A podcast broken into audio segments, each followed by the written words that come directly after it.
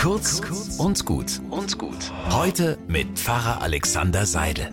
Josef und Maria, die Eltern von Jesus, sind wahrscheinlich das bekannteste Ehepaar der Weltgeschichte. Aber was weiß man eigentlich über diesen Josef? Fast nichts. Über Maria gibt es etliche Szenen in der Bibel, wie sie sich um Jesus kümmert, mit ihm streitet und um ihn trauert.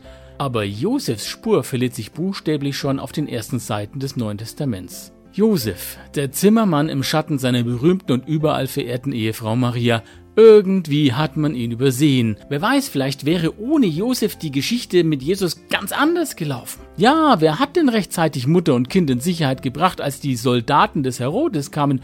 Und vielleicht hat Jesus ja bei Josef gelernt, was es bedeutet, zu seinen Worten zu stehen und sich von Gegenwind und Drohungen nicht einschüchtern zu lassen.